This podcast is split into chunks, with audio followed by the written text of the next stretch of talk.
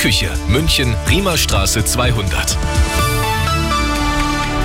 Es ist 12 Uhr. Die Nachricht mit Lisa Nagler. Zuerst das Wichtigste aus München und der Region. Seit gut zwei Stunden ist der Streik am Münchner Flughafen beendet. Zwei Drittel des Sicherheitspersonals hatten laut Gewerkschaft Verdi gestreikt. Lange Warteschlangen hat es am Münchner Flughafen aber nicht gegeben. Neu verhandelt wird unterdessen seit heute im Tarifstreit bei der Post. Arabella-Reporter Jan-Henner Reitze. Bevor es zum nächsten und dann wahrscheinlich tagelangen Streik kommt, gibt die Gewerkschaft Verdi der Post noch einmal eine Chance, am Verhandlungstisch eine Lösung zu erzielen. 15 Prozent mehr Geld fordert Verdi.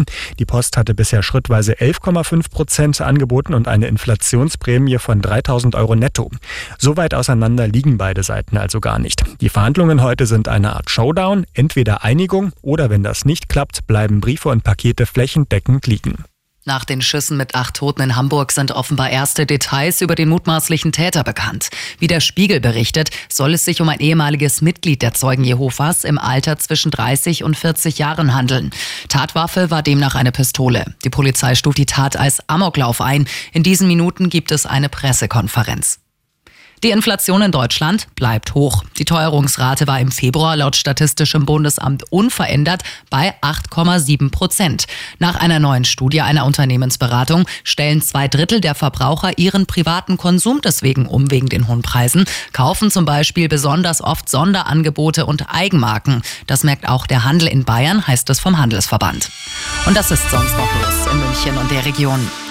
Wegen Personalmangels musste sie zeitweise eingestellt werden, die Tramlinie 29. Seit heute fährt sie wieder. Es wurden neue Fahrerinnen und Fahrer gefunden. In Zukunft sind auf der Tramlinie 29 auch mehr Bahnen unterwegs. Generell bleibt die Personalsituation bei der MVG aber angespannt und ehrlicher Finder im Landkreis Ebersberg. Ein Bub hat einen goldenen Ehering mit Gravur in Egelharting in der Graf-Ulrich-Straße gefunden. Jetzt sucht er den Besitzer. Die Mama des Kindes hat den Ring im Rathaus in Kirchseon abgegeben. Dort wartet er jetzt ein halbes Jahr auf den Besitzer.